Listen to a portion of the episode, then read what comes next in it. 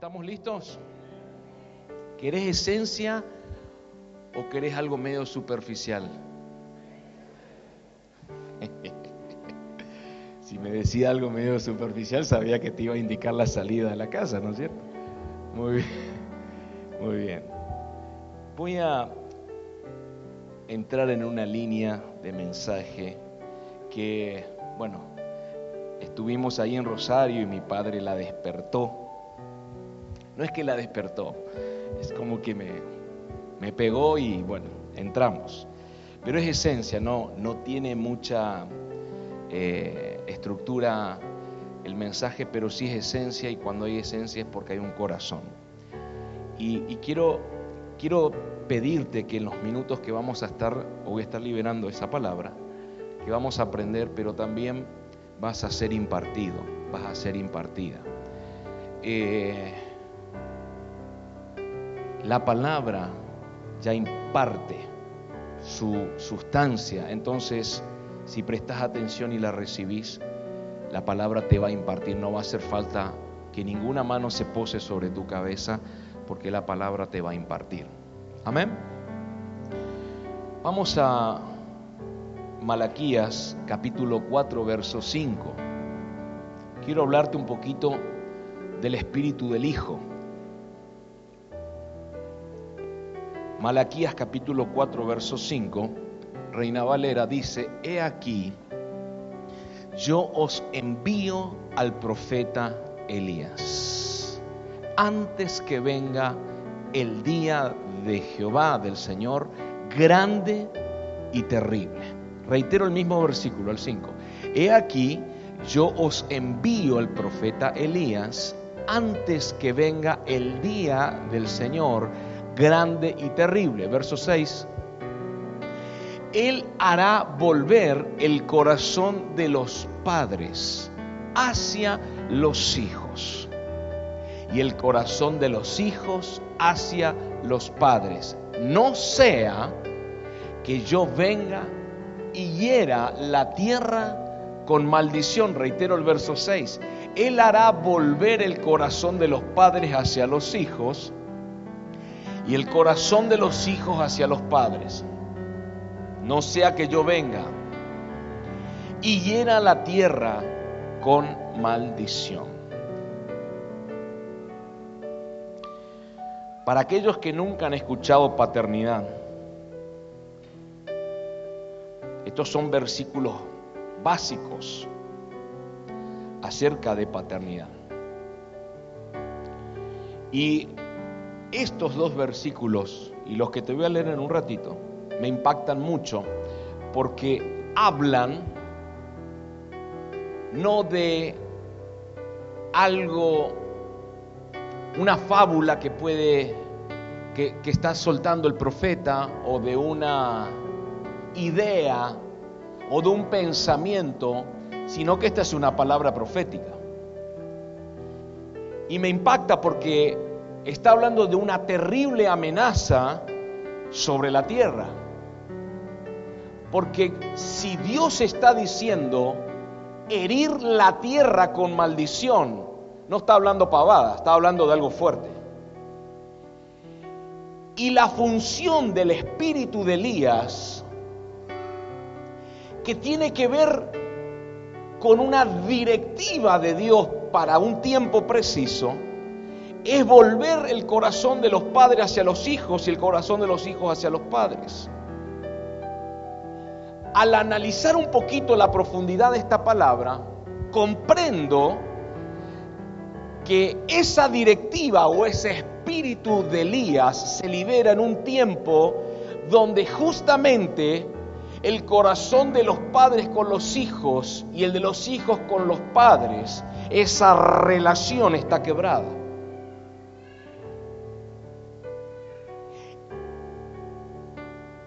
Y el enviar al espíritu de Elías para restaurar esto, me habla de que es necesario restaurar un diseño que ya fue establecido en un inicio.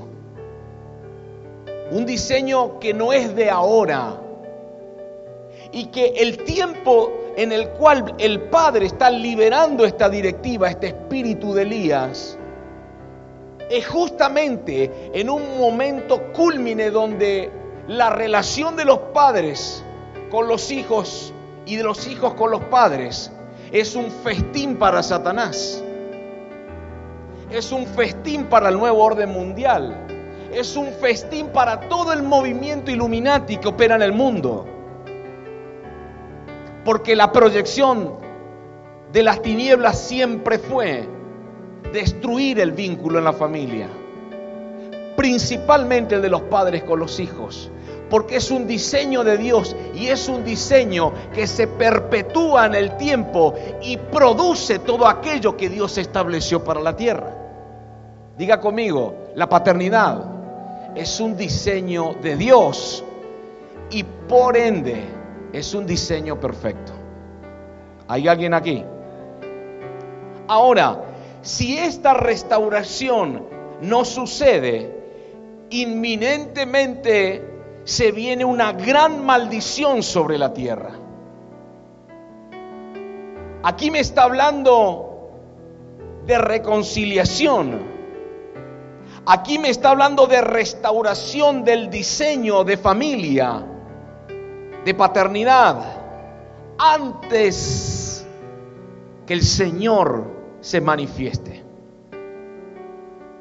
Pero hay otro versículo en el Nuevo Testamento, o Nuevo Pacto, o como lo quieras llamar, Lucas 1.17, también Reina Valera, que habla de algo similar.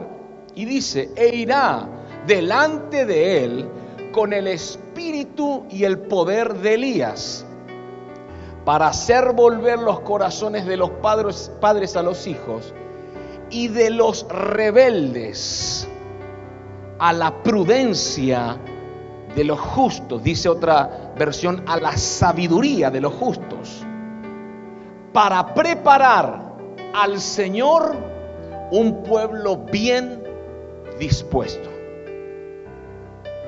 Reitero, e irá delante de él con el espíritu y el poder de Elías para hacer volver los corazones de los padres a los hijos y de los rebeldes a la prudencia de los justos, para preparar, ¿para qué?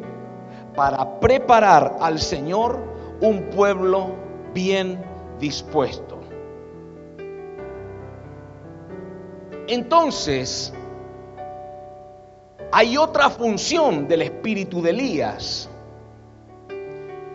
que es preparar un pueblo bien dispuesto. Entonces, esencia, recuerde, el asunto de paternidad no es una moda de estos últimos tiempos. Porque parece que ahora cada vez se habla más de paternidad. Pero decirle al que está a tu lado, el tema no es hablar tanto de paternidad. Decirle, el tema es vivirla. Porque para hablar somos expertos, pero para hacer lo que hablamos somos bastante deficientes. ¿Hay alguien acá? Uy, no me pegue esos latigazos, papá. Ahora escuche, no es una moda de este tiempo, sino que es una necesidad imperante.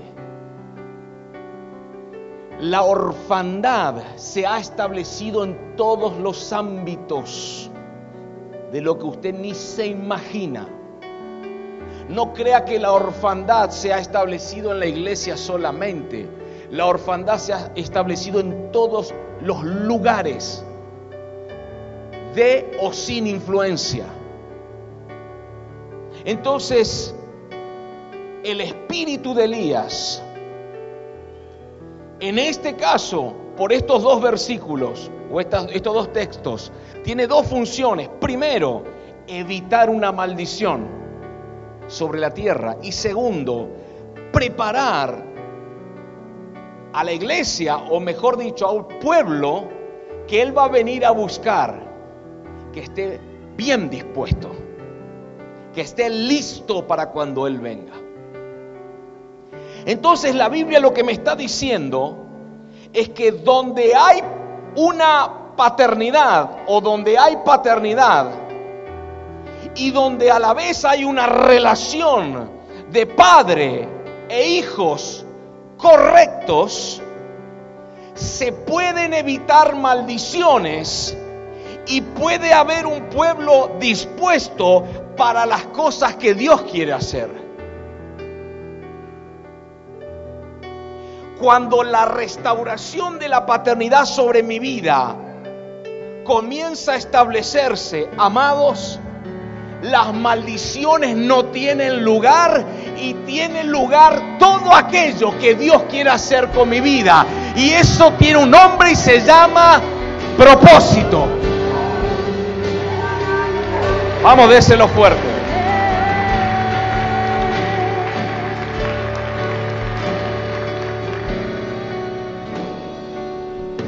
Es por eso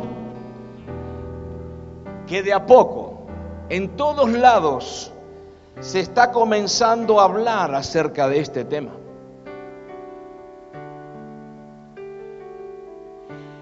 Y yo creo personalmente que algo a usted le va a ocurrir en su espíritu.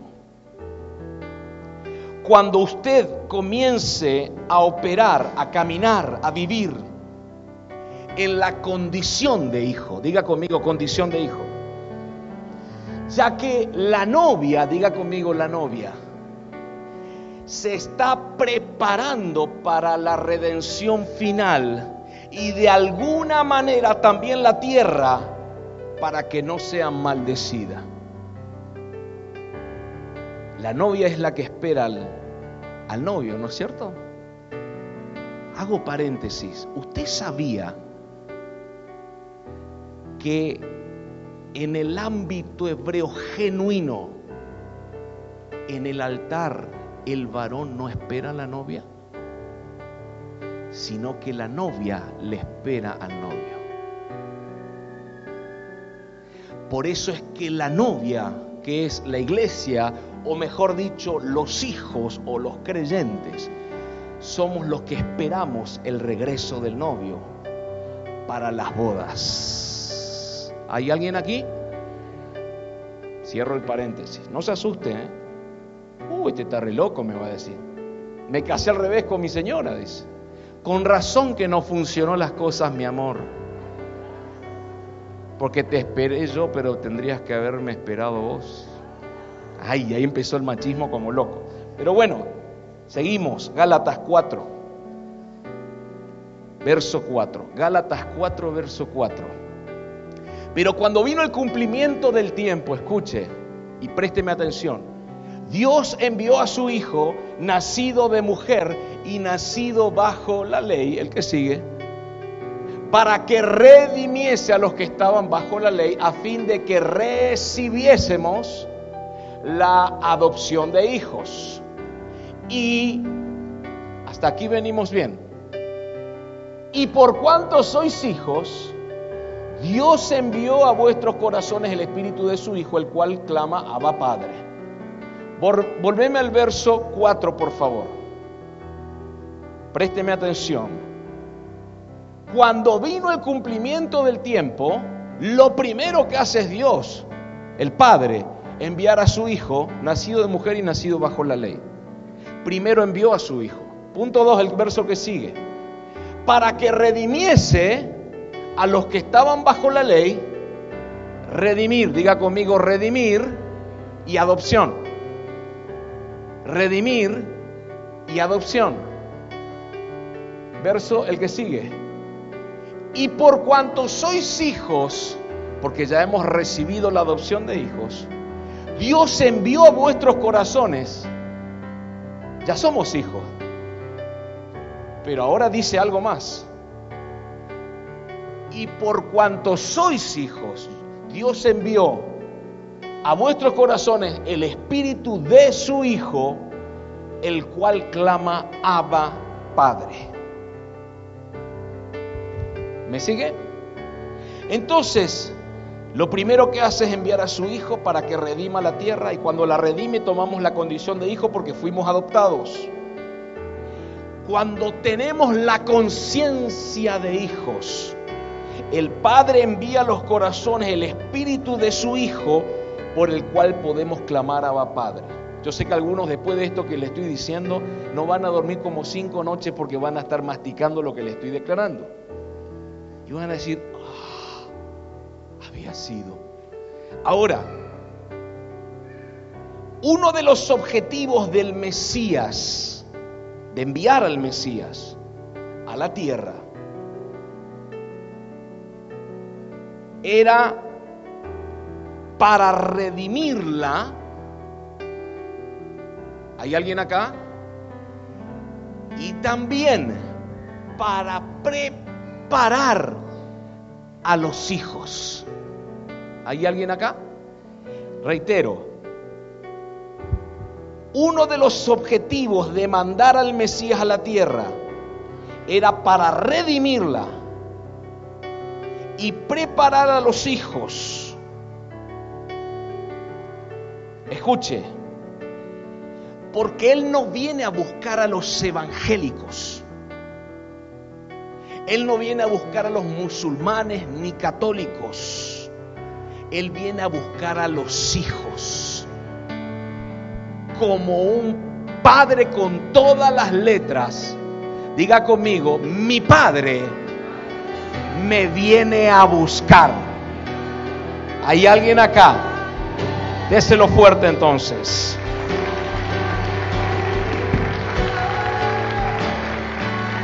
Mire, diseño, escuche, siempre que el diablo, Satanás, Hasatán, como le quiera decir, Lucifer, cuando él ve un modelo o un diseño de Dios y lo que este diseño genera, siempre busca tergiversarlo, cambiarlo, con la intención de que las personas no se conecten con Dios. Siempre el enemigo ha buscado ridiculizar, alterar, cambiar los diseños del cielo, porque sabe que sabe que cuando esos diseños se apliquen de la manera correcta, muchos serán bendecidos, las tinieblas serán afectadas y lo que Dios estableció se va a cumplir. ¿Me sigue hasta acá? Entonces, es por eso que en este tiempo, sobre todo en este tiempo, el diablo busca provocar una vida miserable a los que están bajo en los efectos de la orfandad para que en lo posible no haya una oportunidad de que una persona que tiene un corazón huérfano pueda conocer a Dios como Padre y el diseño de la paternidad. El diablo, escuche, es experto en mentir porque es padre de mentiras sabe que sabe cómo trabajar desde la ignorancia, que es lo que hablamos el jueves, ¿se acuerda? Pero escuche esto.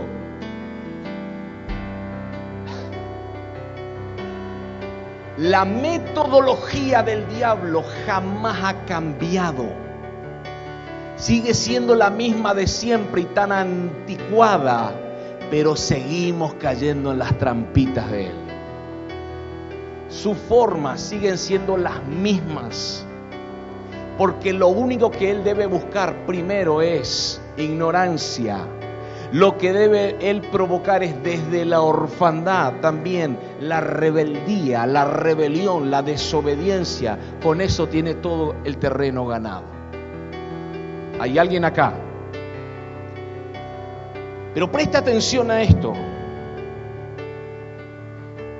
Hace años, y voy a romper un tabú hoy, que el diablo ataca la prosperidad.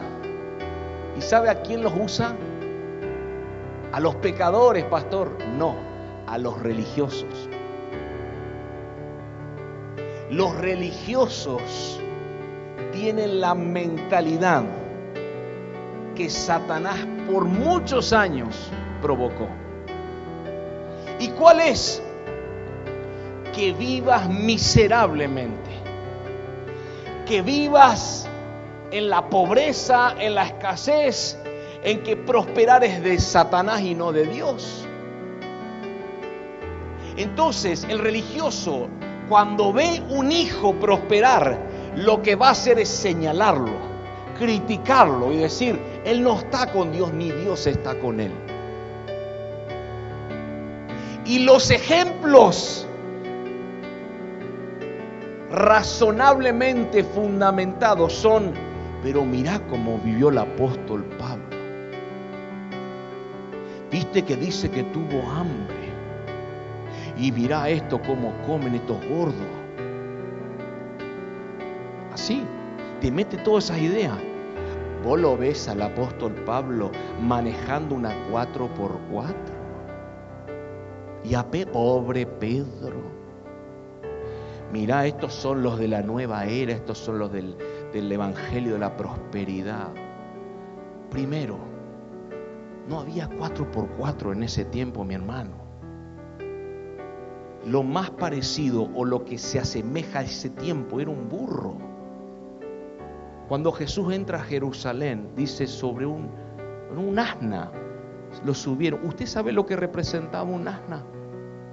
Representaba, no le voy a decir una Ferrari literalmente, pero representaba un cero kilómetro.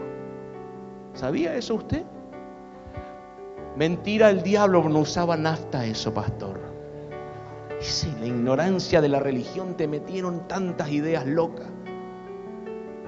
¿Quién dijo que Jesús no tenía finanzas? Jesús tenía empresarios, empresarias, lo hemos enseñado aquí. Gente en la política que financiaba todo, todo lo que él hacía, todo su caminar, sus viajes, financiaba todo. ¿O usted cree que él padeció hambre, no tenía, no tenía calzado? Ni ahí. Una vez me dijeron, ¿cómo cobran entrada en los, en los eventos cristianos? Dice. Jesús nunca. ¿Y usted qué sabe si no cobró entrada? Pastor, usted está endemoniado. Si la Biblia no dice si cobró o no cobró, pero cada uno ya en la mentalidad religiosa saca sus propias conclusiones. Pero sígame, el diablo se ha encargado de meter en la cabeza de la gente que Dios te quiere en miseria. Que para poder ser, para poder ser un hombre ungido y humilde, lo cual es una gran mentira, tenés que vivir en la escasez decirle que está a tu lado, mentira del diablo. Y esta, escuche, esta estrategia compró millones de corazones y engañó a miles de millones. Porque lo que hizo fue una fuerte campaña, escuche, que obviamente es una herejía, que el Evangelio debe ser pobreza, debe ser problemas, debe ser llevar tu cruz, debe ser que te vaya más o menos y eso va a hacer que seas un buen hijo de Dios. Entonces, resulta ser que teóricamente yo soy hijo, porque hasta los religiosos lo dicen, que son hijos del dueño del oro y de la plata. Evidentemente, ni siquiera sos hijo del hijo del siervo del rey. ¿Hay alguien acá? Decirle al que está a tu lado, hay que cambiar la manera de pensar. ¿Me está siguiendo hasta aquí? El diablo se ha encargado de esto. Entonces, lo que Jesús, y les hablé un poquito el jueves, el domingo pasado, cuando hablamos de meternos en la palabra, lo que el Hijo de Dios hizo en el madero, Diga conmigo, conmigo, conmigo. Estoy con el tema de Minguito. Escuche, diga conmigo esto. En el madero hubo un intercambio. Diga conmigo, en el madero hubo un intercambio. Diga conmigo, hubo sufrimiento, hubo dolor, hubo sangre, pero hubo un intercambio. Porque mientras Él ponía su dolor, su sufrimiento, su sacrificio, para mí vinieron sanidad, libertad, redención. ¿Hay alguien aquí? espere, espere, espere, espere. Pero al madero hubo más intercambios. ¿Cuáles más intercambios? Él llevó la pobreza allí al madero para que seamos enriquecidos en todas las cosas.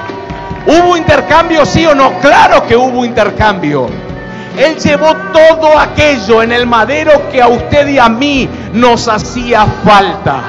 ¿Me está siguiendo? Entonces, en el madero hubo un intercambio y por mi fe en el Hijo de Dios, todo lo que Él conquistó en el madero es parte de mi herencia.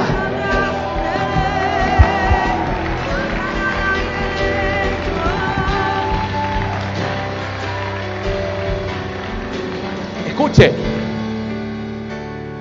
yo quiero que le preguntes al que está a tu lado si Jesús era pobre. Yo sé que te va a decir que no, porque si no, no va a combinar. ¿Era pobre? Seguro. ¿Seguro, Sergio? Gracias, Jesús. Él no era pobre. Escuche esto. Dice la Biblia que él se hizo pobre. Para que las riquezas del reino vengan a nosotros. ¿Me sigue? Entonces el diablo cuando identifica algo genuino, lo trata de alterar para que la gente reciba una distorsión de la verdad, una verdad adulterada, que es una mentira. Y con la promoción que el diablo le da a la alteración de la verdad, logra su cometido, logra su objetivo, su propósito. Lo mismo sucede con lo que llamamos lo apostólico y lo profético. Hay mucho ataque, porque el Señor mismo dice que antes que venga el día grande y terrible, Él envía el espíritu de Elías. Elías era profeta.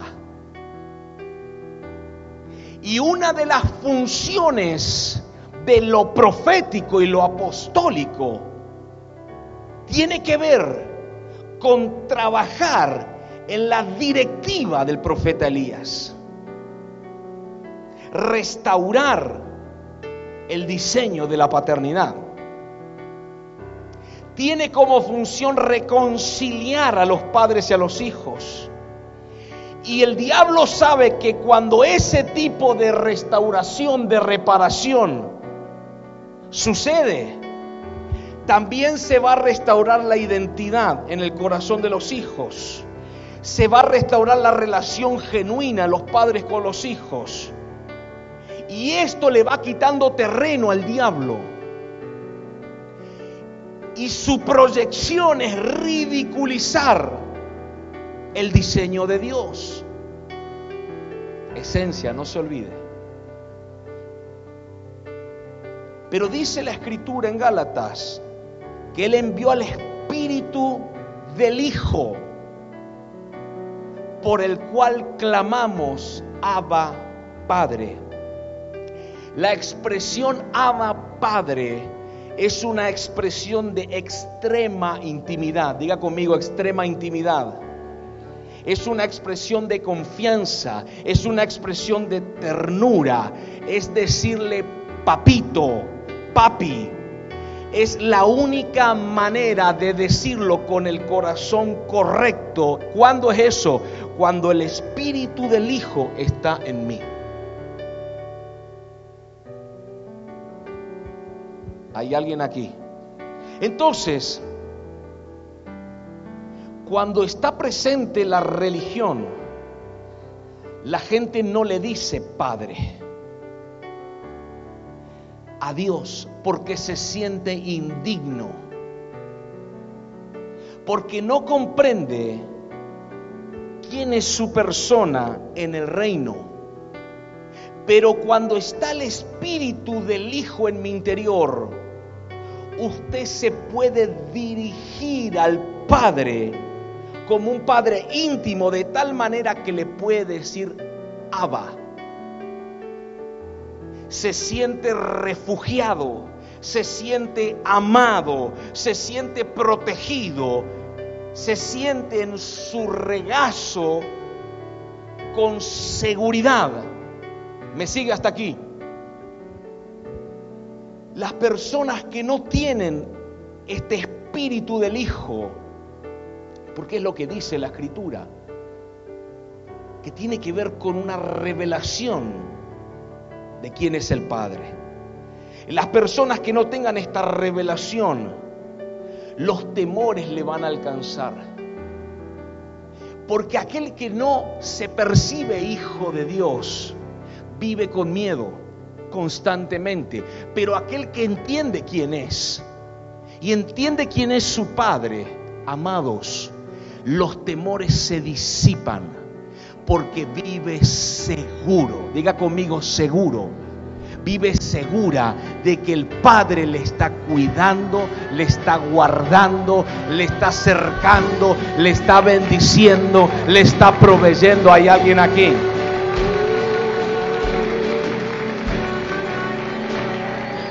Entonces, los temores te alcanzan, los miedos, las frustraciones, las heridas del pasado, las inseguridades.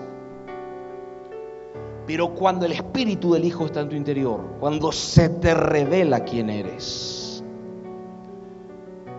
cuando entiendes esto, vivís confiado como un león. Te mantenés como bajo control. Porque sabes que sabes que sabes que jamás tu padre te va a desamparar. Jamás te va a descuidar, jamás te va a soltar la mano. Yo sé que sé que mi padre me defiende. Se me podrán levantar medio mundo, pero tengo un padre que me va a defender. Y usted sabe que sabe que tu padre, que su padre va a pelear por usted. ¿Hay alguien aquí? Entonces, escuche, cuando mi hijo Tobías me ve llegar a mi casa, se siente bien, se siente seguro, porque él sabe que yo lo cuido, sabe que en mí encuentra contención. Cuando tenés el espíritu del Hijo, se te mete en tu interior una seguridad sobrenatural. Cuando tenés el espíritu del Hijo, se te mete en el interior una paz sobrenatural. Te importa más lo que diga tu padre de vos de, que, de lo que puedan decir los demás. Porque allí mismo inclusive te alineas a la visión de tu padre. ¿Hay alguien aquí? Estoy hablando de cosas que produce cuando identificamos quiénes somos y quién es nuestro Padre. Y hay mucha profundidad en esto. Porque Jesús vino a mostrar al Padre. Vino a mostrar cómo se vive con el Padre. Jesús nos modeló paternidad. Fue un ejemplo entonces él dijo, cuando yo sea arrestado, ustedes se van a dispersar como ovejas y me van a dejar solo. Eso dijo Jesús. Pero Jesús aclara y dice esto, pero tranquilos, yo no estoy solo. Ustedes me van a dejar solo, pero yo no estoy solo. Dijo así, mi Padre está conmigo. Diga conmigo, aunque todos me dejen, no me voy a quedar solo. Diga conmigo, porque mi Padre está conmigo. Él no me dejará, no me desamparará, sino que me cubrirá con sus alas. Y en su pecho estaré recostado.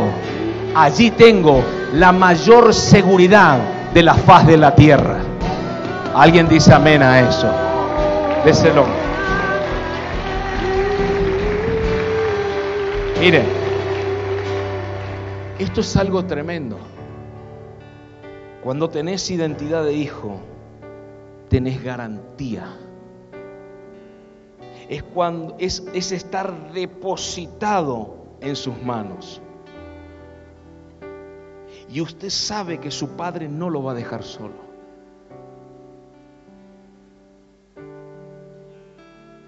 Difícilmente los hijos tengan agendas personales. Regularmente los hijos unen las agendas con sus padres porque saben que los proyectos de Dios, los proyectos divinos, los padres y los hijos funcionan en unidad. ¿Hay alguien aquí? Escuche, lo que hoy estoy hablando nunca lo hablé. Desde que empecé no lo he hablado de esta manera nunca. La orden de Dios a David, escuche, fue que inicie el proyecto del templo. Y él preparó la plataforma, los materiales, todo el proyecto dado por Dios, la ubicación. Pero no fue él quien construyó el templo, fue su hijo. Su hijo Salomón siguió con la agenda de su padre David. Aunque el proyecto se le adjudicó a su padre. ¿Hay alguien aquí? Lo mismo pasó cuando Dios le dijo a Elías, quiero que unjas a Jehú por rey. Pero Elías no lo ungió a Jehú por rey. Elías le pasó la posta o le encomendó esta función que Dios se lo había dado a Eliseo. Pero Eliseo tampoco lo hizo. Lo ungieron a Jehú por rey, la escuela de profetas de Eliseo, o sea, los hijos de Eliseo. Y fíjense que en la escritura no aparece Elías como desobediente, porque le encomendó a Elías, no a los hijos de la escuela profeta, a los hijos de Eliseo. Pero aunque los hayan hecho ese ungimiento los hijos de sus hijos, el ungimiento se le adjudicó a Elías, al Padre. ¿Hay alguien aquí? Escuche esto el Padre me encomienda Brasil ahora. De lo cual voy a ir a tomar territorio, voy a ir a establecer. Pero mis hijos, mis hijos van a operar desde la asignación allí. ¿Quién tomó el territorio? ¿Los hijos o el padre? La asignación está sobre el padre porque voy a ejercer paternidad en Brasil a través de mis hijos. Alguien dígame a esto, por favor. Porque Dios opera de manera generacional. Esencia estamos hablando hoy. El mundo espiritual reconoce a los hijos como que lo haya hecho el Padre. ¿Por qué? Porque los hijos y los padres trabajan en unidad. Tienen el mismo lenguaje, sufren cuando el padre sufre, lloran por la misma causa que su padre. Jesús dijo esto, Mi Padre y yo somos uno. Mi Padre y yo, dijo Jesús, somos Ejab. Ejab en el hebreo, unidad, como uno solo, unidos con propósito, unidos con lazos del cielo. ¿Hay alguien aquí? Jesús dijo, mi Padre y yo somos Ejab, somos uno. Yo no vine a ser, dijo Jesús, mi voluntad. Hey, yo soy rey, para eso he nacido, pero no vine a hacer mi voluntad. Vine a hacer la voluntad de aquel que me envió. Pero Él y yo somos uno. Déjeme decirle algo. Si tuviste carencia de padres, o fuiste abandonado, abusado, o no te amaron, o te maldijeron, o te faltó la compañía de ellos. Dios se anticipó para este tiempo, porque el Padre conoce cada corazón y cada situación. Dios se anticipó para este tiempo y nos está diciendo a cada uno de nosotros, no todo está perdido hay todavía una esperanza. Aunque padre y madre te dejaran, yo te recogeré. Santo Dios. Hay personas de este mundo que van a querer socavar y aplastar la orfandad. Claro que sí. Pero el Padre te dice, todavía hay esperanza porque tienes un Padre que te ama. Un Padre que piensa en ti. Tienes un Padre que tiene propósito para tu vida. Tienes un Padre que te va a levantar, te va a restaurar y va a sanar tu corazón. Alguien diga gloria a Dios a eso.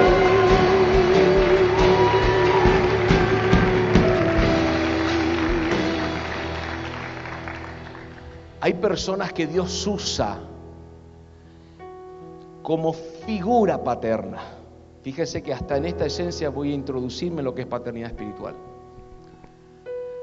Dios usa personas como figura paterna para restablecer tu corazón, para guiarte, sustentarte, amarte, corregirte, etc. Y muchos pueden decir, yo no creo en eso de paternidad, lo cual es sumamente respetable. Y me puedes decir, porque mi padre biológico no fue un modelo a seguir, no fue un ejemplo para mí. Nunca me abrazó, nunca me amó. Y es por eso,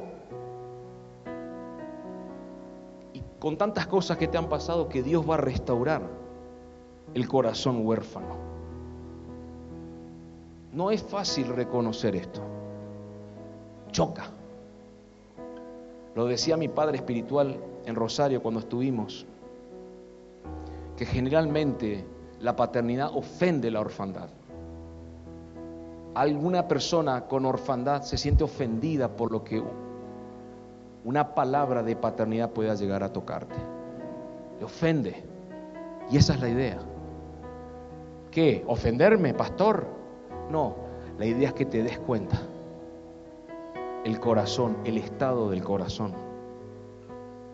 Y ya estoy terminando, pero anoté algunas cosas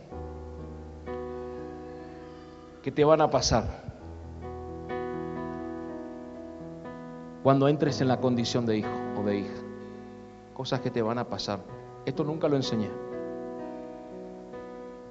De esta manera. Primero, los padres son los encargados de imprimir. Diga conmigo, imprimir. Imprimir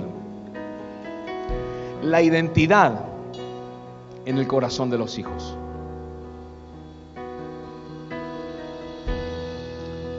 El Padre, escuche, te enseña que vos no sos lo que la gente diga de vos. Decirle al que está a tu lado, vos no sos lo que la gente dice de vos.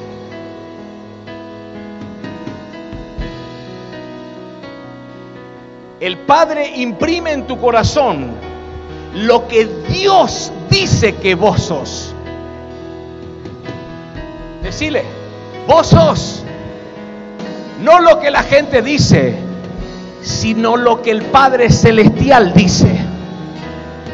Y decirle así, te profetizo, sos bendecido, sos bendecida, sos próspero, sos hijo, tenés familia. Ay, Dios mío. Decirle, el Padre dice que vas a crecer, que vas a prosperar, que te va a ir bien. Dios mío, eso habla un Padre. Ah, déselo si quiere. Vamos. Hey, mire. Poneme Génesis 35, 18. 35, 18. Reina Valera. Esto a mí me, me golpea el corazón. Mire esto. Y aconteció que al salírsele el alma, pues murió, llamó su nombre Benoni más su padre lo llamó Benjamín.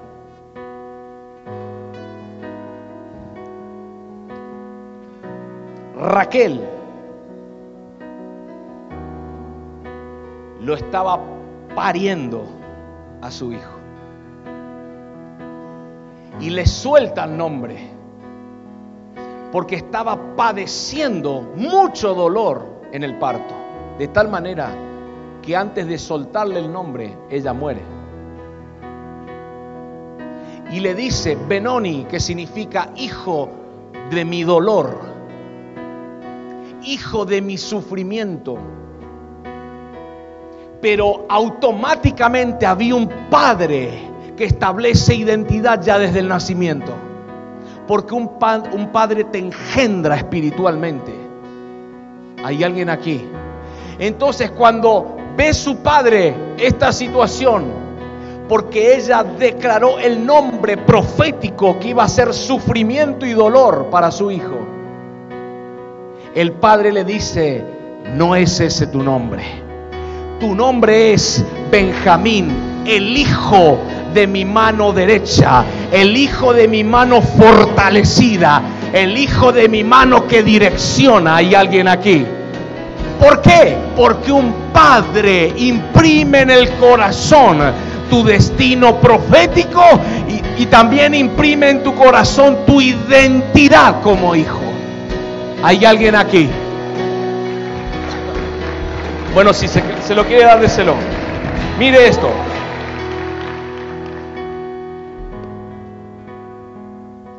Simón, en una de las traducciones, junco, que va donde el viento lo lleva. Pero Jesús le dijo, ahora vas a ser, ya no vas a ser junco. Porque esa era tu identidad, ese era tu destino. Ahora vas a ser Pedro algo sólido, algo fuerte, algo que se establece. ¿Hay alguien aquí? Porque un padre imprime la identidad en los hijos. La gente no sabe quién es. No tiene norte la gente. No sabe a dónde va. Pero un padre, diga conmigo, un padre te afirma y te da identidad. Alguien dígame a eso, por favor. Punto uno, los padres son los encargados de imprimir la identidad. Punto dos, un padre te activa en el propósito. Anótelo si quiere, estamos aprendiendo. No te vine a entretener. Un padre te activa en el propósito. Eliseo tenía una empresa de bueyes pero Elías le tiró el manto para poder ubicarlo en su asignación en su propósito a Eliseo, en lo que Dios había establecido. Vamos a aprender esto. Estamos aprendiendo, ¿sí? Esto no, no sé si alguna vez lo dije. Una de las cosas más peligrosas en la vida es que tengas éxito en algo que Dios nunca te encomendó. Que nunca te mandó a hacer aquí en la tierra. Reitero, una de las cosas más peligrosas en la vida es que tengas éxito en algo que Dios no te encomendó, que nunca te mandó a hacer aquí en la tierra. Podés estar haciendo en este tiempo algo que te vaya bien y tener éxito. Pero escuche esto, los códigos de tu espíritu, toda la activación de tus neuronas, el creador las preparó para que actives a otros, para que bendigas a otros, para que despiertes el destino de otros, etcétera. Pero escuche, por más dinero que tengas, si no estás en el lugar que Dios te dijo, va a llegar un momento donde te vas a sentir deprimido, vacío, angustiado, que eso va a traer cuestionamientos personales, va a traer ansiedad y te va a meter en una profunda depresión. ¿Por qué? Porque no estás haciendo aquello por lo cual viniste a la tierra.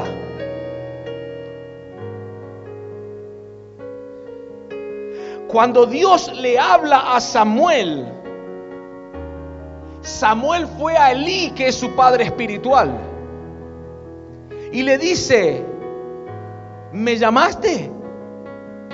Y volvió a pasar lo mismo, porque no lo había llamado. Y aquí me habla en cierta manera de una concordancia que tiene la voz de Dios y la voz de un padre espiritual. ¿Me sigue hasta acá? Pero mire esta función extraordinaria de un padre espiritual, como lo fue Elí. Porque Elí cuando capta la situación de Samuel, su padre espiritual, o sea, Elí, despierta la función profética de Samuel, diciéndole, Dios te está llamando, Samuel cuando te, di, te vuelva a llamar, decile, M aquí.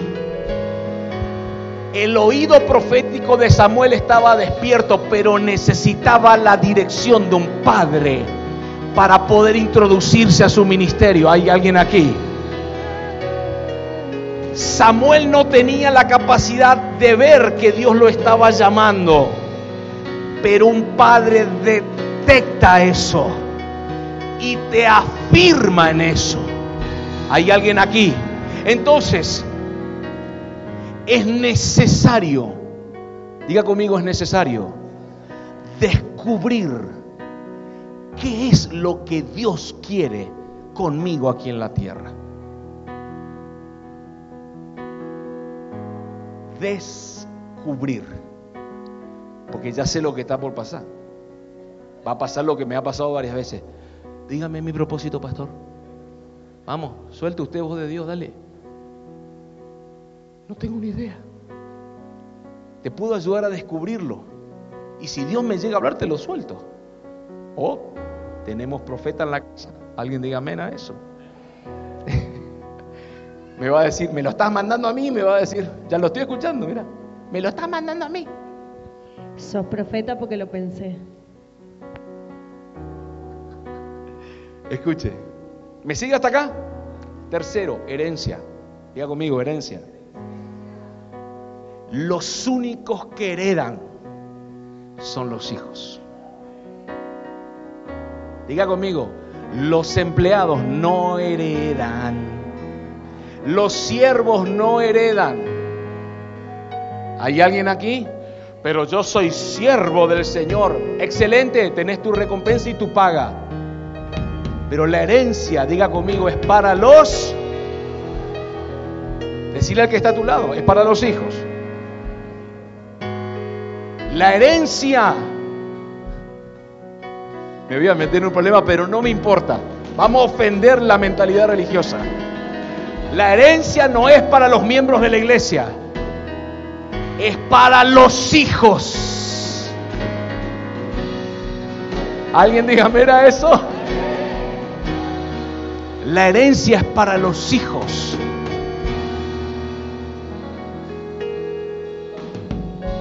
Hay una herencia espiritual que se transfiere en el momento que el Padre lo dictamine.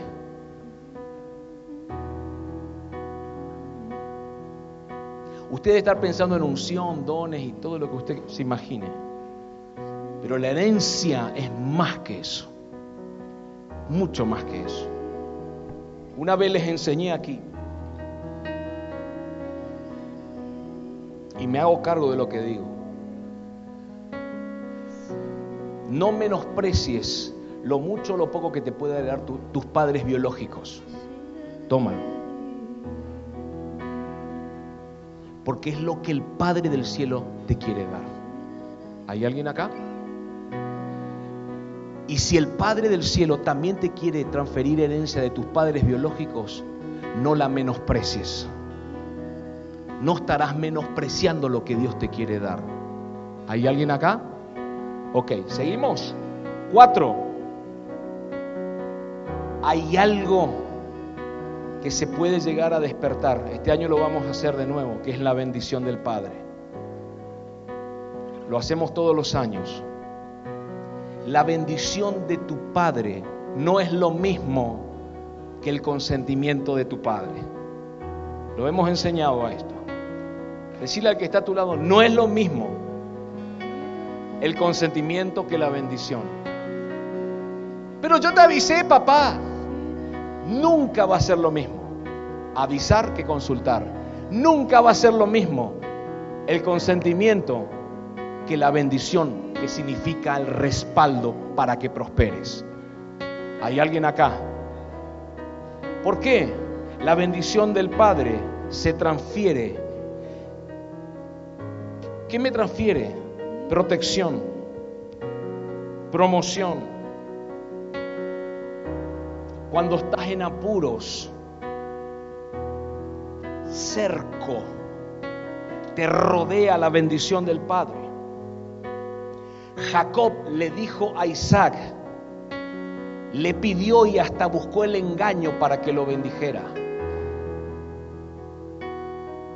De esa manera, ¿por qué? escuche esto, en la boca de los padres hay destinos. Hay destinos y bendiciones para activar a los hijos. Reitero, en la boca de los padres hay destinos y bendiciones para activar a los hijos. La bendición de un padre es una fuerza espiritual. Los judíos dicen que es una energía que sale de la boca de un padre y funciona como protección, como un cerco, como una cobertura. La bendición de un padre te destina, diga conmigo, me destina. Diga conmigo, la bendición de un padre me empodera para que me vaya bien, para que todo lo que yo haga me salga bien. Eso es lo que produce la bendición de un padre. Es una energía que se libera desde las entrañas para empoderarte. Para fortalecerte, para guiarte, para que prosperes. ¿Hay alguien aquí? Decirle al que está a tu lado, no te muevas sin la bendición de tu Padre. Ay, Dios mío. siempre busca la bendición, nunca el consentimiento, porque la bendición de tu Padre, decíselo, profetizáselo, la bendición de tu Padre te cubrirá en todo lo que hagas y te irá bien. Vas a prosperar y vas a tener éxito en eso.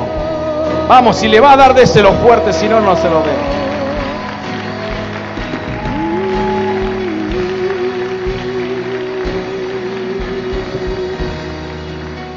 Escuche, bendecir tiene que ver con hablar bien. ¿Se acuerda que hace unos días atrás hablamos de eso? Les comenté. Que hay gente aquí que tiene que empezar a hablar bien. Filemón 1.10, poneme Filemón 1.10. Dice, te ruego por mi hijo onésimo a quien engendré en mis prisiones. A Timoteo también lo llama hijo. Los hijos que engendró Pablo, que los parió espiritualmente, también los bendijo. ¿Hay alguien acá? No solo le transfirió la genética, sino los bendijo para que les vaya bien. ¿Me está siguiendo? Punto 5. Esto no, no sé si lo enseña alguna, creo que no. Permanecer en la condición de hijo. Anótelo, yo sé lo que le digo. Permanecer en la condición de hijo es responsabilidad del hijo.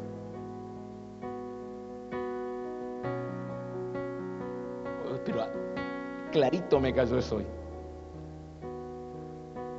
permanecer en la condición de hijo no es responsabilidad de tu padre, sino de vos.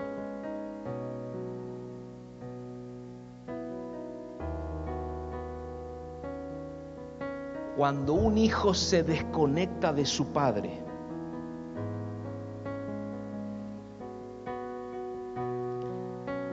la frecuencia de protección del padre y de bendición del padre se le va. El pródigo es uno de los mayores ejemplos. ¿De quién la responsabilidad de mantenerse como hijo? ¿Del hijo o del padre? Del hijo. El hijo decidió y el padre en su amor le permitió y ni siquiera se enojó. Hey, dame mi herencia que me voy a hacer de las mías, porque yo la tengo clara. Dame mi herencia, vamos. Toma tu herencia. Bendiciones, ¿eh? Malgastó todo. Cuando pidió la herencia, era hijo. Cuando se fue a malgastarla, seguía siendo hijo. Pero ya la frecuencia de protección de su padre ya no estaba sobre él. ¿Y cómo le fue? ¿Bien o mal? Mal. Gastó todo, invirtió mal, desastre. Pero dice la Biblia que en un momento dice, así dice la escritura, el Reina Valera dice, volvió en sí. Dice así, volvió en sí. Entonces yo pienso que si volvió en sí es porque estaba fuera de sí. En mi análisis personal, era un hijo que estaba fuera de sí. Volvió en sí y ahí dijo, en la claro, mira lo que pavote que soy. Mira dónde estoy. Alimento para cerdos, lo más humillante en el ámbito hebreo que pueda existir alimento para el, animal impuro. Lo peor. En la casa de mi padre hasta los empleados comen más que yo. Mira lo que estoy haciendo yo acá, humillado, miserablemente viviendo. vuelve en sí, voy a volver a la casa de mi padre. Volvió a la radiación de la protección de su padre. De tal manera, he pecado contra el cielo y contra vos. Teneme como uno de tus empleados por lo menos, porque estos sí que están bien. Pero la radiación de un padre te va a abrazar, te vuelve a proteger, te vuelve a amar. Decirle al que está a tu lado, si estuviste lejos, el Padre te está esperando, corriendo y con los brazos abiertos. Hay alguien acá. Escuche. No es responsabilidad del Padre que te mantengas en tu condición de hijo. Es tu responsabilidad. Elías le pidió a Eliseo, quédate acá porque tengo que ir a este lugar. Tengo que viajar. Eliseo le dijo, vive el Señor y vive tu alma que no te voy a dejar. Porque es mi responsabilidad estar cerca de mi Padre.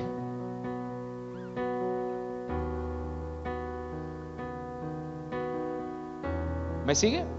Y así pasó varias veces. No es responsabilidad de los padres que los hijos se mantengan en esa condición. Porque tu padre te va a direccionar, te va a enseñar, te va a corregir, te va a amar. Pero la decisión de estar o no estar ya te corresponde a vos. Número 6. Ya ya estoy terminando, son cortitas estas. Un hijo tiene claridad de quién es. Un hijo no entra en duda de su identidad, pero sí va a ser puesta a prueba su identidad.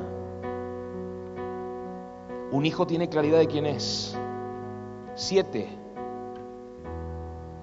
Un hijo, en la condición de hijo estoy hablando, haces tuya la visión de tu padre. Así como les hablé de David y Salomón. Y tu agenda se ajusta a la de tu padre. Nosotros con mi esposa siempre, siempre tratamos de, que se defina la agenda de nuestros padres espirituales para todo el año, ¿no es cierto? Para poder acomodarnos. Porque nosotros nos ajustamos a la agenda de ellos. Y si justo la agenda de ellos se cambia, yo tengo que cambiarla también. ¿Me sigue? Mi agenda se ajusta a la de mi padre. Ocho, tu lenguaje se identifica con el de tu padre. Usted se va a dar cuenta en esta casa, personas que son hijos míos, por la forma de hablar. Tienen sus locuras, no vamos a negar eso. ¿eh? Ellos no yo, ellos no. Uno que canta medio raro, otra que habla, se, se piembletea todo. Va a escuchar, pero el lenguaje, diga conmigo lenguaje se va a dar cuenta que es el mismo. ¿Me sigue hasta acá? Se identifica con el lenguaje de su padre. Número nueve, faltan dos. Número nueve. En la condición de hijos, la obediencia dejó de ser una carga. La obediencia en la condición de hijos dejó de ser una carga. No es una carga obedecer es más, la obediencia empieza o comienza un camino de ser detallista.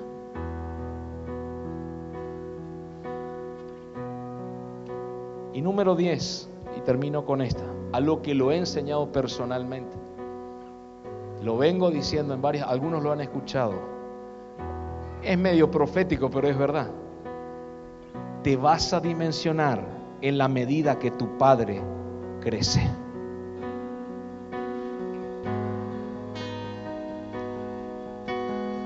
Si tu padre crece, gózate y alégrate, porque lo mismo te va a ocurrir a vos. ¿O dónde se ha visto que en una familia el padre crezca y la familia no. ¿Te acordás que en la religión crecía el pastor pero las ovejas no? ¿Te acordás o no? Pero en el diseño de paternidad, el padre crece, los hijos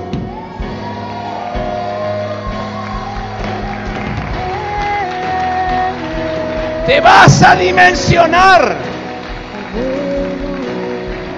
Aleluya. Póngase de pie, por favor. Casa de mi padre que me ama y me llamas por mi nombre, aunque conoces mi pasado, aún así me acercas y tu Levante sus manos y cierre sus ojos.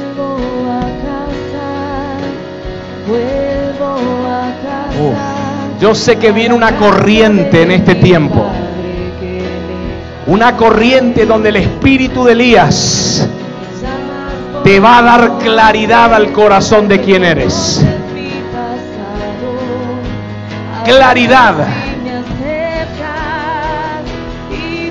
Porque eres hijo. Porque eres hijo. Porque eres hija. Porque eres hijo. Porque eres hijo. Eres hijo. Eres hija. Nunca te solté, dice el Padre. Nunca te desamparé. Nunca te dejé. Jamás dejé de pensar en tu corazón. Pero en este tiempo voy a quitar la cortina de las heridas y voy a poner mi presencia, mi ungüento, mi amor, porque vas a entrar a un nuevo tiempo. En el nombre de Jesús. Vamos, alguien me está recibiendo esto, por favor. Levante sus manos y adore.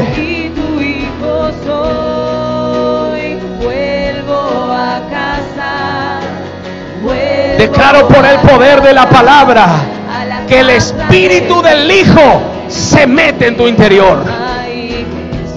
Que el espíritu del Hijo se mete en tu interior. No eres huérfano, no eres huérfana, eres hijo, eres hija. Y hoy el Padre Celestial te abraza como nunca antes y te dice, hijo, aquí estoy para ti. Te amo, amo hijo, te amo hija. Tu Padre te abraza, tu Padre te ama. No quedarás más solo, no quedarás más sola.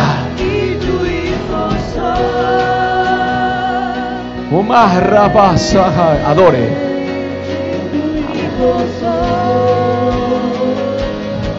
Paternidad. Paternidad. Aunque tu padre y tu madre te han dejado, aunque no te dijeron te amo hijo, aunque no te dijeron te amo hija, aunque no te acompañaron, el Padre del cielo te dice, con todo eso no te dejaré. Yo estoy contigo todos los días, dice Abba. Te amo, hijo. Te amo, hija. Plaza Ramán de Leve, Rebe Socalaya.